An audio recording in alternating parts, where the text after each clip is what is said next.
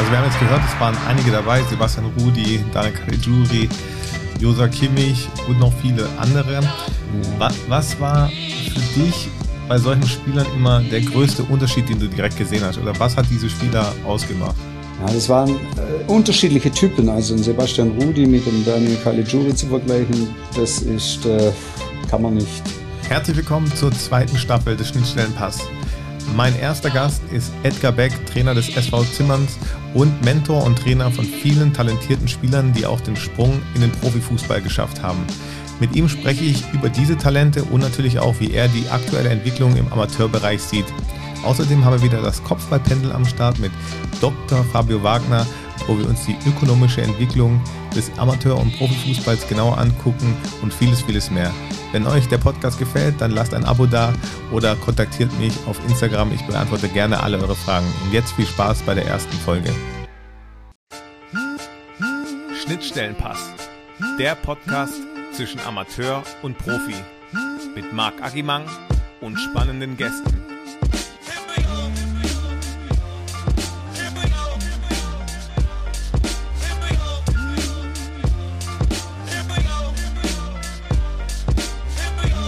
Herzlich willkommen zu einer neuen Folge des Schnittstellenpass und heute haben wir einen ganz, ganz besonderen Gast ähm, an der Seite. Edgar Beck, ehemaliger Trainer von mir und ehemaliger Trainer von ganz vielen, die den Sprung geschafft haben in den Profifußball. Und deswegen werde ich die Folge auch liebevoll den Profimacher nennen. Ähm, Edgar, herzlich willkommen. Muss ich ja lachen. Danke, ja. Agi. Schön, dich zu hören. ja, wieder. freut mich auch. Edgar, ähm, vielleicht kannst du mal ganz kurz sagen, bevor wir in den Argomat starten, was du aktuell machst und vielleicht auch äh, bei welchem Verein. Du bist ja auch schon relativ lange bei einem Verein. Ja, ich bin bei meinem Heimatverein, dem SV Zimmern, in der Jugendarbeit tätig. Einmal trainiere ich die U19 und dann auch noch in der sportlichen Leitung und organisiere auch ein paar noch äh, soziale Sachen, Jugend und mit Gemeinde. Das mhm. ist so meine Tätigkeit momentan noch. Okay, du hast selber ja auch Fußball gespielt, sogar bis in die zweite Liga. Wenn ich jetzt was Falsches sage, muss ich mich natürlich korrigieren. Stimmt es? Äh, nee, unterhalb der zweiten Liga. Nach dem Abstieg aus der zweiten Liga war ich dann beim BSV Schwenningen. Okay, okay. Also bevor wir weiter ins Detail gehen, ähm, schicke ich dich natürlich auch erstmal in den Argomat. Argomat ist dir bekannt, kurze ähm, Entweder-Oder-Fragen, die du einfach nur schnell beantworten musst. Aha. Alles klar, das starten wir gleich mal rein. Warte, einen Moment. Ago, Agomat. Ago, Agomat. Okay, dann gehen wir direkt rein. Edgar, Ronaldo oder Messi? Messi. Rap oder Schlager? Schlager. Club oder Bar? Bar. Malle oder Ibiza? Malle. Streich oder Flick? Streich oder Flick? Streich. Trainer einer Herren-Bundesligamannschaft oder Trainer einer Jugend-Bundesligamannschaft? Herren. Was war zuerst da, das Huhn oder das Ei? Das Ei. Schorle oder Lumumba? Beides. okay. Bundesliga oder Premier League? Bundesliga. Und jetzt eine ganz knifflige Frage, Caligiuri oder Rudi? Äh, wie ist das zu verstehen? Kannst du verstehen, wie du magst. Wenn du vielleicht, wenn du jetzt einen Transfer hättest, wen würdest du nehmen? Ach, das kommt drauf an, was, wie die Mannschaft aufzieht. äh, Wenn es darum geht, da, äh, da, dass man auch nach dem Spiel vielleicht noch was hat, dann Caligiuri.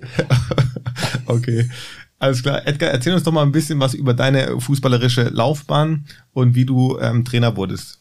Ach ja, meine fußballerische Laufbahn, wenn man das zurückverfolgt, das geht da in die 60er Jahre in Zimmern irgendwann mal. Zuerst Handball begonnen, dann Fußball, beides miteinander gemacht. Und man hatte dann äh, eine sehr, sehr erfolgreiche Jugendzeit, bis, bis man in die Aktivität dann kam. Aktiv hat man dann in der damaligen Bezirksliga dann gespielt. Und äh, da war vorher schon immer der BSV auf mich aufmerksam gewonnen, äh, geworden.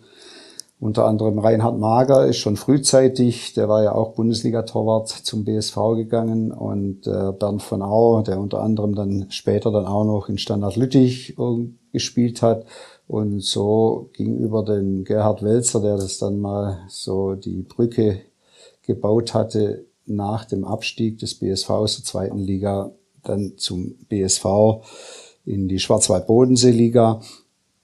Und da habe ich dann, wurde ja dann die Oberliga gegründet und so weiter, da habe ich fünf Jahre gespielt und nach einem Schienbeinbruch bin ich dann nach Niedereschach als Spielertrainer in die Landesliga, hatte mich ja da dann auch äh, familiär gebunden, war dort fünf, sechs Jahre, dann zwei Jahre Spielertrainer in Villingendorf, auch Landesliga, dann damals Württemberg und dann wieder jetzt, was weiß ich, über 25 Jahre äh, beim SV Zimmern, über 20 Jahre Trainer der ersten Mannschaft und auch parallel dazu teilweise, wie du selber ja noch weißt, im Jugendbereich tätig in den unterschiedlichsten Altersklassen. So. Jetzt, wie ich zum Trainer geworden bin, das ging einfach, ja, mit 15, äh, da hat man halt auch Leute gesucht und ja, da bin ich da schon eingestiegen ja, und bin dann geblieben. Da habe dann Mannschaften trainiert, die deren Spieler gerade zwei,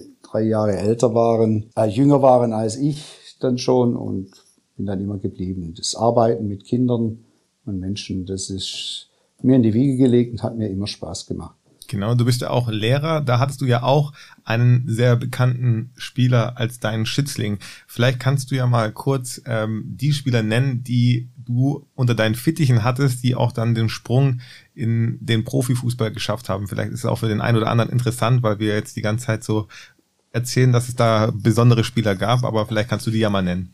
Ja, man muss natürlich unterscheiden, wie groß sind die Fittiche gewesen, die man mhm. gehabt hat. Also große Entwicklungsstufen einem weitergeben, den man jetzt, wie jetzt den Joshua Kimmich, den ich in der Schule, äh, in der Schulmannschaft und in der AG damals immer hatte, fünfte, sechste Klasse, als er dann äh, da wollte man ihn damals auch noch äh, ein, zwei Jahre zum SV Zimmern holen, aber äh, sein Vater hat ihn dann gleich zum VfB gefahren.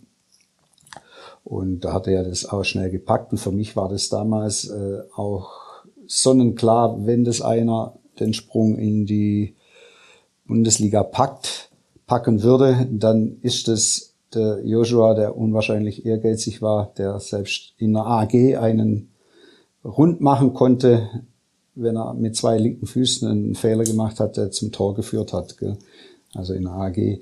Weil ich auch den direkten Vergleich hatte mit Sebastian Rudi, der bei mir mit seinem Bruder zusammen äh, ja in derselben Mannschaft war. Damals ging dann ein Trio zum VfB Stuttgart, Florian Rudi, Sebastian Rudi und dann oh, der Emi oder wer ist noch? Der Emi war dabei, genau, und äh, Patrick Schneider. Patrick Schneider, okay, ja. Waren sogar vier, genau, damals mit dem ja, 90er Jahrgang 92, 89, 92. Ja, unter anderem war dann ein äh, Markus Fuchs dann mal, der, der den Sprung, der war auf dem Sprung, der war dann in Nürnberg, hat bei den Nürnbergern Amateuren gespielt und dann nachher halt überall mal ein bisschen rum in der Regionalliga. Äh, hatte immer Verletzungspech. Sonst wäre das auch einer gewesen, der sicher äh, die Chance äh, hätte nutzen können. Dann ist aktuell noch einer, der auch mal noch äh, bei uns und bei mir war, beim 1. Äh, FC Magdeburg, der Kai Brünker, der ursprünglich aus Villingen stammt. Mhm. Der war dann auch noch, war er da, und jetzt muss ich dann schon ja, überlegen. Sicher der eine oder andere hat den, den Sprung in eine Oberliga oder auch Regionalliga dann später oder auch in eine Schweizer Liga dann einmal noch geschafft. Aber wobei, da gehört ja viel Glück dazu, viel gute Einstellung der Einzelnen, äh, die sich kontinuierlich weiterentwickeln mussten im, im, Aus, im, im Vergleich mit den Konkurrenten in ihren Kadern, gell, so wie ich das beim Kali natürlich auch sehr, sehr lange verfolgt habe und auch immer wieder äh, Kontakt hatte. Und da gehört auch Glück dazu, im richtigen Moment der richtige Trainer, der auf dich setzt und dann musst du das beweisen und dann musst du es Leistung bringen. Ja. Mhm. Also wir haben jetzt gehört, es waren einige dabei, Sebastian Rudi, Daniel Caligiuri, Josa Kimmich und noch viele andere. Ja. Was war für dich bei solchen Spielern immer der größte Unterschied, den du direkt gesehen hast? Oder was hat diese Spieler ausgemacht?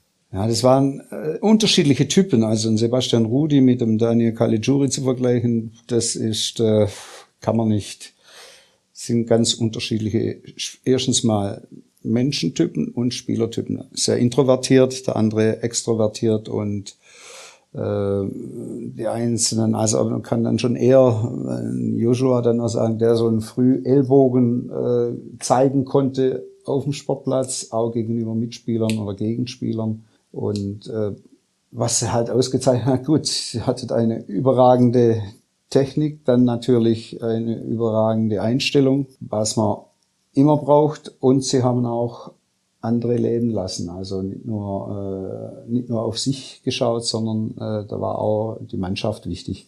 Mhm. Und das äh, vermisse ich manchmal heute. Okay, da kommen wir gleich auch nochmal zu sprechen, wie die äh, Entwicklung heute ist. Ich habe noch eine andere Frage jetzt genau auf diese Top-Talente, die jetzt auch bei Zimmern waren, was man mal auch hervorheben muss, eigentlich schon besonders. Der Daniel Caligiuri und der Sebastian Rudi haben beide auch zusammen auf Schalke gespielt und zusammen ja. in Zimmern in der Jugend. Ich glaube, das gibt es ganz selten, dass es zwei Spieler aus einem Verein dann auch gemeinsam in der Bundesliga schaffen. Was denkst du, welchen Anteil hat ein Trainer in dieser Entwicklung oder Glaubst du auch, dass es viele einfach schaffen würden ohne die richtige Förderung oder welchen Einfluss denkst du hat da ein Trainer?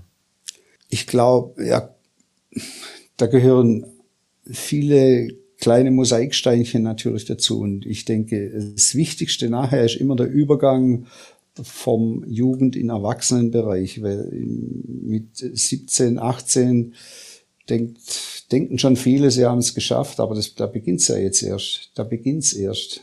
Mhm. Dann hast du Konkurrenten. Mein, was man versucht, eine Sichtweise, eine Einstellung vom Trainer auf die Spieler zu übertragen oder ihnen halt verschiedene, ja, weiß ich, Wege zeigt. Aber für mich war es immer wichtig, äh, einen zweiten Weg zu haben. Also nicht auf den Fußball nur zu setzen, sondern das zweite Standbein, Beruf. Mhm. Also deswegen, ich denke, das ist schon wichtig dann nachher, dass wenn Sie den Schritt rausmachen in, in, in dieses Haifischbecken Profi-Fußball, da brauchen Sie einen Trainer, der hinter Ihnen steht und Sie brauchen einen Berater, der auch beide Füße auf dem Boden steht. Mhm. Und da brauchen Sie einfach auch Spiele, Spiele, Spiele und sie brauchen natürlich auch gesundes äh, Fleisch, also äh, Glück mit Verletzungen mhm, ja. ja. dazu. Das stimmt. Du hast vorhin schon angesprochen, dass du eine gewisse Entwicklung in den aktuellen Jugendmannschaften siehst. Wie siehst also wo siehst du denn heute die größten Defizite oder auch die größten Unterschiede zu den Jugendspielern von vor zehn Jahren? Das waren jetzt auch die, die es dann auch gepackt haben zum Großteil bei dir. Allgemein ist ja so, die Gesellschaft hat sich geändert. Also man kann sagen, die, die damaligen Kinder sind ja schon ganz anders erzogen worden vor 30, 20, 30 Jahren. Gell? Mhm. Äh, viel freier, wie jetzt, äh, sagen wir, mir oder andere. Und die zweite Generation wird ja auch schon wieder äh, von den anders sich entwickelt habenden Eltern wieder an, nochmal anders erzogen, mit vielen Begleitumständen, wie die Medien, die digitalen Medien und so weiter, die früher halt überhaupt nicht da waren und dann erst kurz gekommen sind, wenn du zu, selber zurückdenkst. Gell? Mhm. Und da ist einfach, ja, so dieses Gemeinsame, dieses äh, äh, Miteinander, das ist auf der Strecke, bleibt auf der Strecke. Okay. Das ist sehr, das, sehr Fußball ist Mannschaftssport. Und ja, das finde ich, jeder äh, schaut dann eher mit seinem, mit seinem Elternteil auf sich, nur auf sich, nur auf das, also dass er positiv davon profitiert und äh, statt vielleicht auch mal ein bisschen zurückhält und einen anderen dann mitnimmt. Ja. Mhm. Und denkst du, das, das kommt allein durch die Erziehung der Eltern dann jetzt oder sind es, wie du gesagt hast, viele Faktoren? Ja klar, spielen immer mehrere Faktoren äh, mit eine Rolle, gell? Die, mhm. Wandlung der Medienlandschaft, dann äh, aber halt auch die andere Erziehungs, weiß ich, Ideale oder der Wohlstand vieler, die bereit sind, wahnsinnig viel zu investieren, also nicht nur Zeit oder weiß ich was noch alles, sondern auch ja, Geld, teilweise auch Berufswechsel machen, gell, damit sie äh, ein Kind entsprechend schon frühzeitig weiß ich wohin ähm, fahren können oder halt, dass sie umziehen sogar mhm. bei manchen. Und dann sind die nach sechs, sieben Jahren sind die halt verbrannt, wenn sie es dann nicht gleich schaffen. Mhm. Dann hören viele auf, obwohl sie denn diesen, dieses schöne Hobby noch weiter ausüben könnten. Gell? Fußball mhm. miteinander. Ist ja, macht ja immer Spaß. Ja. Ich bin ja äh, in deine Fußstapfen getreten, insofern, dass ich ähm, jetzt auch mittlerweile ins Traineramt eingestiegen bin. Und ich habe das Gefühl, ich weiß nicht, ob es dir auch so geht, dass die Erwartungshaltung von den jungen Spielern, vor allem die, die den Sprung dann äh, in den Herrenkader schaffen, eine ganz andere ist, als es damals bei uns war. Siehst du das auch so? Ja, aber das erzählt dir ja jeder, egal ob du, äh, ob du Mario Basler man anbringt oder so weiter. Wenn heute einer aus der Jugendmannschaft in die Aktivität kommt, dann hat sich früher halt äh, Jugendliche erstmal hinten angestellt, mhm. brav, gell? Und heute, äh, ja, da zeig, sagt er gleich im nächsten, ja, nee, das mache ich nicht oder so weiter, ich bin ja nicht dran oder so. Da hast du ja schon mal eine Weile die Bälle getragen und genau. so weiter, immer aufgeräumt, ohne, ohne zu murren. Und da ist, es war halt, das ist, das ist, ja, war so. Ja, klar ist es dann unsere Aufgabe, dann muss man halt genau immer wieder äh, verteilen und beauftragen, damit das jeder dann auch ein bisschen macht, gell? aber äh, sieht schon anders aus. Wenn du jetzt auch mal den Profibereich anschaust und den Amateurbereich, wo sind da für dich, du bist ja jetzt auch schon lange im Amateurbereich tätig, seit mehreren Jahren hast auch Erfahrung, wie ein Verein läuft und funktioniert, wo sind da für dich die größten Unterschiede? gut, Profisport heißt immer Maximierung von äh, Einkünften, Erfolg. Und Amateursport ist nicht nur Erfolg, sondern es ist auch, äh, man muss andere Ziele noch haben, Erziehungs, äh, also mehrere Ideale, Erziehung zum Miteinander, dann weiß ich was, was immer auch gibt, finde ich, das ist wichtig auch im Amateurbereich. Und wenn es halt näher an Profibereich geht, immer Richtung Oberliga, dann Richtung, ähm, wie heißt das dann, Regionalliga. Regionalliga ja. Das ist ja dann, das ist ja Profibereich. Da, ja, da, da geht es nur darum, möglichst viel Geld zu akquirieren und äh, möglichst erfolgreich zu sein. Mhm. Ja, und erfolgreich ist er als, ich sag's ja auch, meine, wir haben auch Aufstiege und Abstiege ähm, im Ama also Landesliga, Verbandsliga oder Bezirksliga erlebt. Äh, das war halt toll, wenn sich Erfolge und, und auch Misserfolge, aber wenn man was gemeinsam, wenn man gemeinsam was nachher noch gemacht hat oder sonst, das war halt, das ist unbezahlbar. Ja. Das ist toll, da denkt man nachher noch zurück. Gell? Amateurfußball ähm, hat natürlich auch immer was mit Ehrenamt zu tun. Ähm, viele ja. Leute, die sich engagieren. Wir haben uns zu diesem Thema mal die Entwicklung angeschaut, ähm, wie auch die finanzielle Entwicklung im Hinsicht des Fußballs, also auch im Amateurbereich, wie da die Entwicklung ist und natürlich auch zusammengefasst mit unserem lieben Dr. Wagner und ähm, hör mal rein, da wirst du vielleicht auch die ein oder andere Stimme erkennen. Kopfballpendel mit Dr. Fabio Wagner. Agi, mach jetzt die Musik aus. Jetzt kommt Wissenschaft.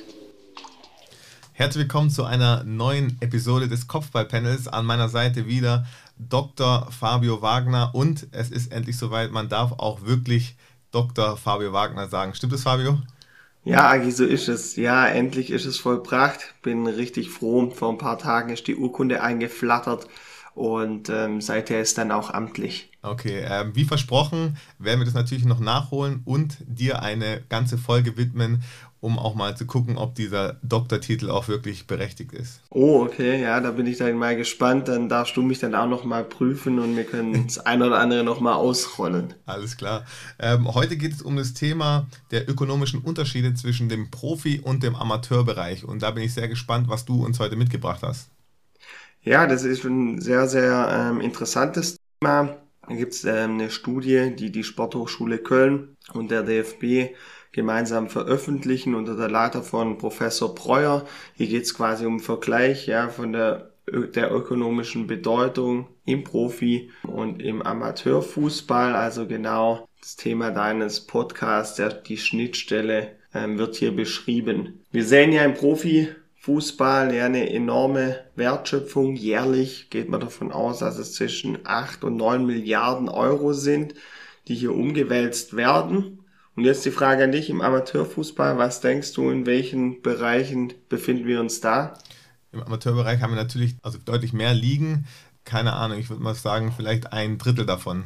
Ja, ein Drittel. Es ist mehr. Es ist nämlich, oder es ist fast gleich viel ähm, wenn man alles addiert. Also es gibt indirekte, direkte und induzierte Effekte quasi, die da mit einspielen. Und wenn man die drei Effekte addiert, dann kommt man auf dieselbe Größenordnung ähm, wie im Profibereich. Kannst du vielleicht kurz erklären, was diese unterschiedlichen Effekte sind, dass man es vielleicht auch besser versteht?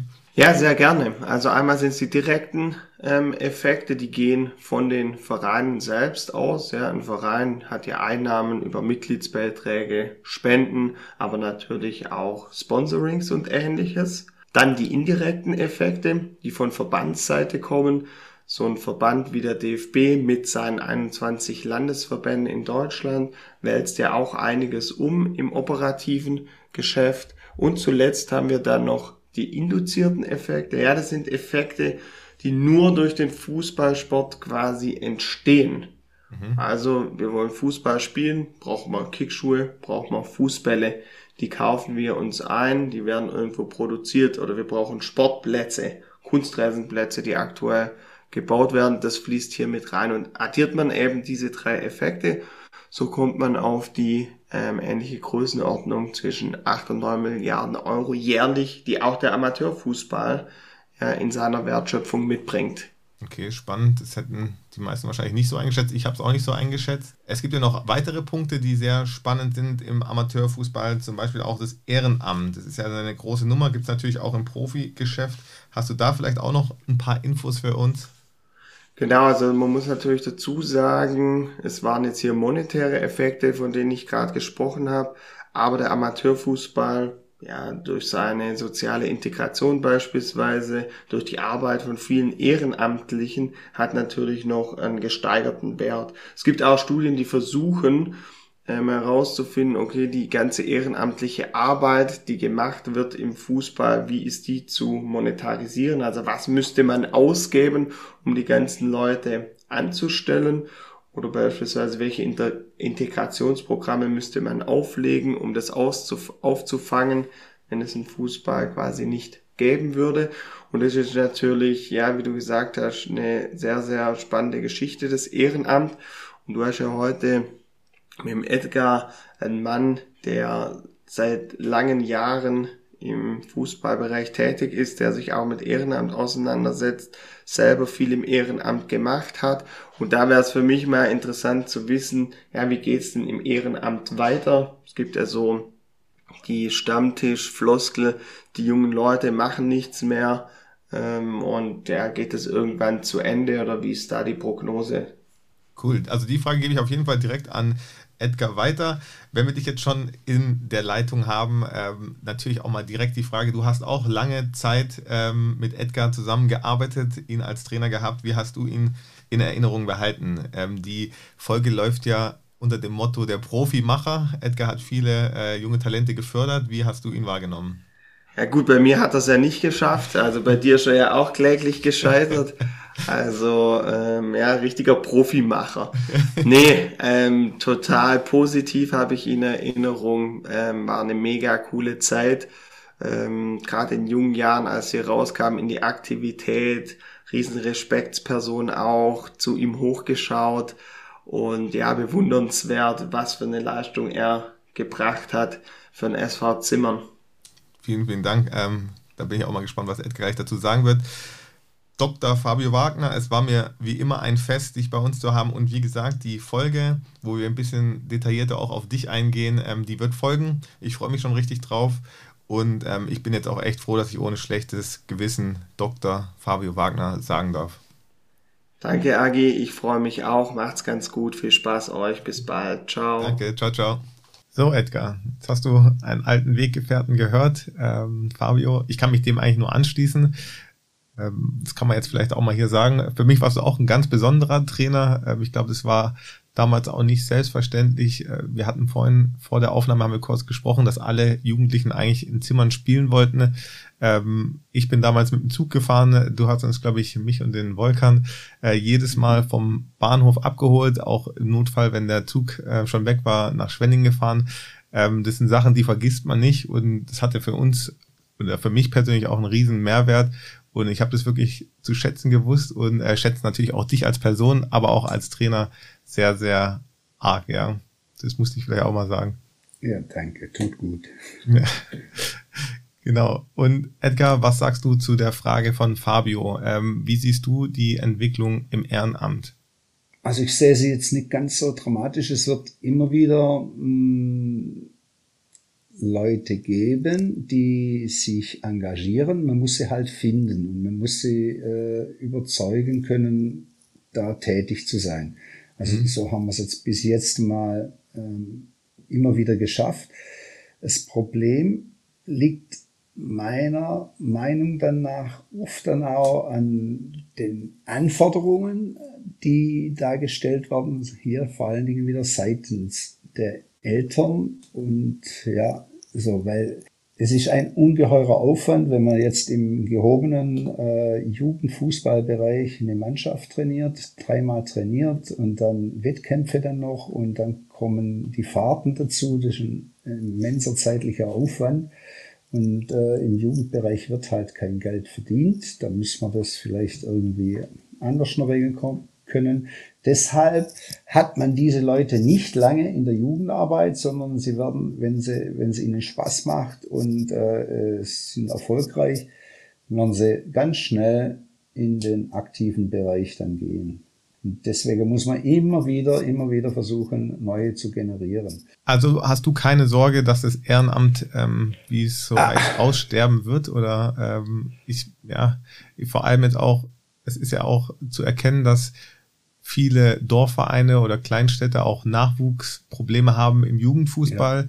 Ja. Ähm, da kommen ja viele Komponenten zusammen und dann noch Ehrenamtliche zu finden, die das fördern oder unterstützen, wird wahrscheinlich auch schwieriger, oder?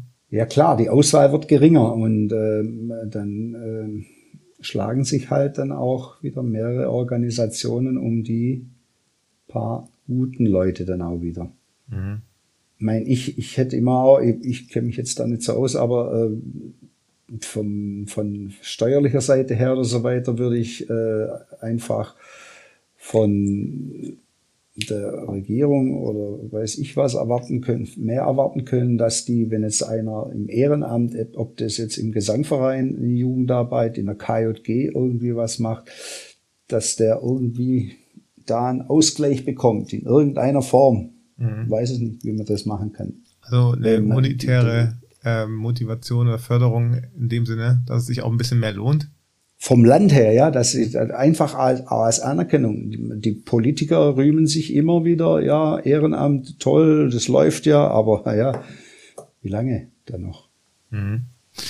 Ja, es, es ist natürlich ein spannendes Thema und auch, ähm, ja, ich beobachte das ein bisschen mit Bauchschmerzen, vor allem auch, wenn man natürlich auch hört, wie sich die Vereine jetzt bei uns hier auch in der Region ähm, schwer tun, gutes Personal, sage ich mal, oder gute Leute zu finden. Ich ja. hoffe natürlich, dass, äh, dass der Fußball und der Amateursport immer bestehen bleibt und auch eine hohe Qualität äh, bietet, weil ich denke, der Mehrwert, wie auch Fabio in seinen Studien erläutert hat, der Mehrwert ist natürlich immens integrativer Beitrag wird geleistet ja. und natürlich werden die Jugendlichen auch auf eine ganz andere Art und Weise gefördert. Ich würde nicht gerne die Jugendzeit missen, die ich äh, mit dir hatte, mit den Jugendspielern, äh, mit Fabio. Wir waren ja alle in einer Mannschaft ja. und du warst unser Trainer. welche Erinnerung hast du denn an die Zeit ähm, von, von uns damals? Ist natürlich schon sehr lange her. Wenn man jetzt muss man rechnen, das sind 88 und 18 sind 2006 sowas rum, gell? Genau. Ja. Wahnsinn. Ja. 2000. Boah. Ich habe, es waren halt wahnsinnig erfolgreiche Zeiten. Dadurch ähm, hat fast alles gewonnen, was es zu gewinnen gab. Dann war natürlich äh, auch immer wieder gute Stimmung da, super Typen. Ich kann mich immer noch erinnern, wie man nach dem Spiel dann äh, da gesessen ist und dann hat man mit so lange Röhrle irgendwie, wie heißt das Zeug da, habt ihr dann schon getrunken? Wir haben noch nichts getrunken. ja, doch. Kali vorne dran. Oder ja, der war schon, war echt geil. Auch Halle-Turniere, da war damals, als ihr dann in der A-Jugend waren, da glaubt, da waren wir, glaube zwei Jahre ungeschlagen und so weiter. Aufstiegsspiele, dann in der Aktivität dann auch wieder Aufstieg. Also Das ist schon, war schon toll, ja. Ja, also ich kann mich auch erinnern, dass wir damals auch eine sehr, sehr junge Mannschaft hatten, auch in der Aktivität. Ich war irgendwann mal, Ja. wenn ich mich recht erinnere, mit 23 der älteste Spieler auf dem Platz. Ja. Ich glaube, das gab es auch nicht oft. Aber es kam auch immer wieder neue nach, muss man sagen. Also in dem, äh, in den Jahren war, war, waren viele Talente oder viele gute Spieler, Ja. sagen wir mal so, beim, beim SV Zimmern. Wenn du jetzt einen herauspicken müsstest, welcher war der beste Spieler, den du jemals trainiert hast? Puh. Kann ich nicht sagen. Da kann man keine Wertung machen. Kann man nicht. Ich würde sagen, äh, der Agi äh, in, in, in Oberndorf beim Spiel gegen, ich weiß es gar nicht mehr, gegen was, was gegen VfB oder so. Gegen Basel haben wir ein gutes Spiel gemacht, glaube ich, wo Gegen wir gewonnen Basel, haben. Ja. Ja. Ja. Okay, lass mir so stehen, ähm, nehme ich mit, äh, hänge ich mir übers Bett. Ähm, was für, war für dich das größte Spiel, was du als Trainer betreut hast? Oh, das, ja, es gab so viele. Ich bin 50, über 50 Jahre Trainer. Also, Oder gibt es irgendeins, an das du dich einfach sehr, sehr gerne erinnerst? Also wichtige Spiele, klar, die Aufstiegsspiele in der Jugend. Eins beispielsweise, ja, ja, erinnere ich mich noch, äh, Jahrgang 92 in Biberach. Da kam es zum Elfmeterschießen und ich wollte drei Minuten vor Beendigung der Spielzeit wollte ich den Torwartwechsel, wollte ich den Marcel Stern reinstellen. Und du kennst den anderen, der Vinci war drin, der war so klein, gell? und der Schiedsrichter hat es nicht zugelassen. Beim Eckball wollte ich, gell? und die Biberacher waren alle durchweg ein Jahr älter, also auch viel größer, B-Jugend klar. Und äh, dann sage ich ihm Vinci, du musst dich verletzen. Dann läuft der Erste an und äh, verschießt übers Tor, der Zweite verschießt übers Tor, der Dritte verschießt drüber, also die hinter das Tor gar nicht drauf und dann waren wir weiter und war dann halt wieder in der Verbandsstaffel damals. War jetzt, Ohne dass war sich so- Winchell verletzen musste. okay. was halt so hängen geblieben ist. Aber sonst so, ähm, klar. Ja. Es waren so viele tolle Spiele. Ja. Naja, das ist natürlich schwer, da Das ist schwer. War, und dann müsste wieder runter in den Keller und nach meine Aufzeichnungen gucken. Da kommt er dann, wird er dann wieder manches bewusst, weißt, da kommt er wieder was in, in den Kopf. ja. Die, die ganze Aufstellungen. muss ich natürlich noch einen nennen, da warst du auch dabei. Aufstiegsspiel B-Jugend oder war es A-Jugend am Bodensee. Micha, Michael, weißt du noch, wie, wie heißt er mich? Hä? Eberl oder welcher Michael? Ja, genau, Michael Eber. Äh, Während dem Spiel habe ich den Michael Eber gesucht und der hat gefehlt. Ja. Weißt du noch, wie, Der hat hinter die Banne gekotzt, oder? oder genau, der hat Spielfeld verlassen und musste kotzen. Ja, ja, das waren die Jugendsünden, die man dann auch bei so einem Spiel nicht äh, unterlassen konnte, ja. Und Ja, ich weiß ja. gar nicht, ob er einen Sonnenstich hatte, aber lassen wir mal lieber so stehen. ich find's toll und schön, wenn so, so Spieler, die du früher gehabt hast, äh, das auch dann weitergeben können. Auch irgendwo in einer anderen Mannschaft, sage ich, gell, immer Ja. wieder. Das ist, Ja, Fußball verbindet und auch vor allem die Zeit, ich muss wirklich sagen, ich bin fast mit allen Spielern aus dem Jahrgang ähm, noch befreundet und noch im Kontakt und ähm, deswegen liegt mir ja auch äh, der Amateurfußball so am Herzen und ähm, ich finde, es ist einfach eine wichtige Sache und eine schöne Sache. Zum Abschluss würde ich dich gerne noch bitten, in mein Poesiealbum reinzusprechen. Du wirst jetzt Fragen bekommen, oh. die du natürlich dann auch wieder äh, beantworten darfst. Diesmal nicht entweder oder Fragen, sondern du darfst sie einfach so beantworten. Okay. Und was kommt jetzt? Na, Agis Poesiealbum. Okay, wenn du ein Tier wärst, welches Tier wärst du und wieso? Löwe. Okay, und wieso? Gefällt mir. okay. Was ist dein größtes Laster? mein größtes Laster. Hm, ich komme schlecht mit dem äh, Zapfenstreich da zurecht. okay. Der mir vorgegeben wird. Okay. okay. Ähm, dein Agi-Moment. Dich kennengelernt zu haben, das war Agi.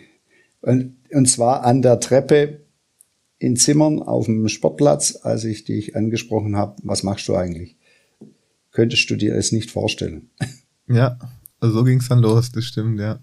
Okay. Nenne eine Person, die du außerhalb des Fußballs bewunderst. Oh, äh, Michael, Michaela Schifrin jetzt gerade. okay. Dein aktueller Lieblingsfußballer oder Fußballerin? Lewandowski. Okay. Das sind doch gute Antworten. Jetzt hast du äh, das Poesiealbum schon gefüllt. Jeder, der in meinen äh, Podcast eingeladen wird, muss auch zwei Lieder nennen, die auf die Playlist kommen, die Kabinen-Playlist. Ähm, jetzt bin ich mal echt gespannt, Edgar, welche zwei Lieder du raushaust, die unbedingt auf die Kabinen-Playlist müssen. Boah, da, das, da hätte ich mich ja warnen können. Dann hätte ich, ich bin jetzt in einem Alter, Agi, äh, wo es einem immer wieder schwerer fällt, das aus dem Hirn auf den Mund zu bringen. Okay. Es entfällt einem immer manches. Wir, wir können es auch so machen. Ähm, du überlegst dir, welche zwei Lieder das sind und reichst du mir einfach nach und ich werde dir hinzufügen ähm, Echt, in die ja? Playlist. Das können wir machen ah, von mir aus, ja. Ah ja, ja, genau. Also wo das heißt die Playlist für für äh, eine äh, Kabinefeier. Genau, also ich habe ähm, alle Gäste, die in meinen Podcast kommen, sollen zwei Lieder nennen und diese zwei Lieder kommen auf eine Spotify-Playlist und irgendwann wird es die beste Playlist, die jeder Fußballverein in seiner äh, ja. Kabine hört. Das ist der Plan eigentlich dahinter. Ja, geil. Könnte ich dir der Goalie noch empfehlen, der würde dir auch noch rumsen.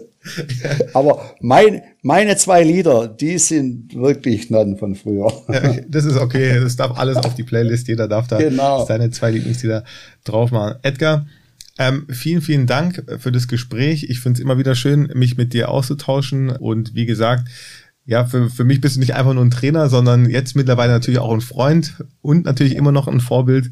Und ich bedanke mich, dass du dir die Zeit genommen hast und heute mein Gast warst.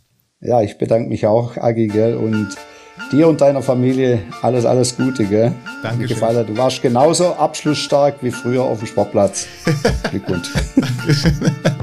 alles klar. Also Edgar, in diesem Sinne, äh, mach's ja. gut. Danke. Ciao, ciao, bis bald. Gell? Ciao. So, und bevor wir jetzt aufhören, muss ich natürlich nochmal auf die Aktion aufmerksam machen, die seit einigen Tagen mit DKMS zusammen läuft. Schnittstellenpass gegen Blutkrebs. Gemeinsam mit DKMS wurde die Aktion Fußballhelden in die Welt gerufen, in dem mehrere Fußballpodcasts versuchen, ihre Zuhörer zu motivieren, sich registrieren zu lassen als potenzielle Stammzellenspender für Patienten, die die Diagnose Blutkrebs gekriegt haben.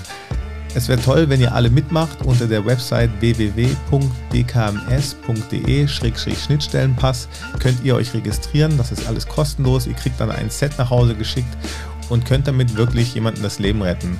Also ich würde mich wirklich sehr, sehr freuen, wenn ganz viele Leute mitmachen. Ich habe mich auch registriert und es ist einfach eine tolle Sache und Leben retten ist einfach gemacht. Und was ich natürlich noch vergessen habe zu sagen, unter allen Teilnehmern, die sich registrieren lassen, verlose ich zwei Matchworn Bundesliga-Trikots Genau, schickt mir einfach ein Bild von eurer Registrierung oder schreibt mir bei Instagram oder kontaktiert mich auf irgendeinem Weg. Ich verlose, wie gesagt, unter allen Teilnehmern, die sich registrieren lassen, zwei Matchborn Bundesliga Trikots. Viel Glück. In diesem Sinne, bleibt alle gesund und bis ganz bald.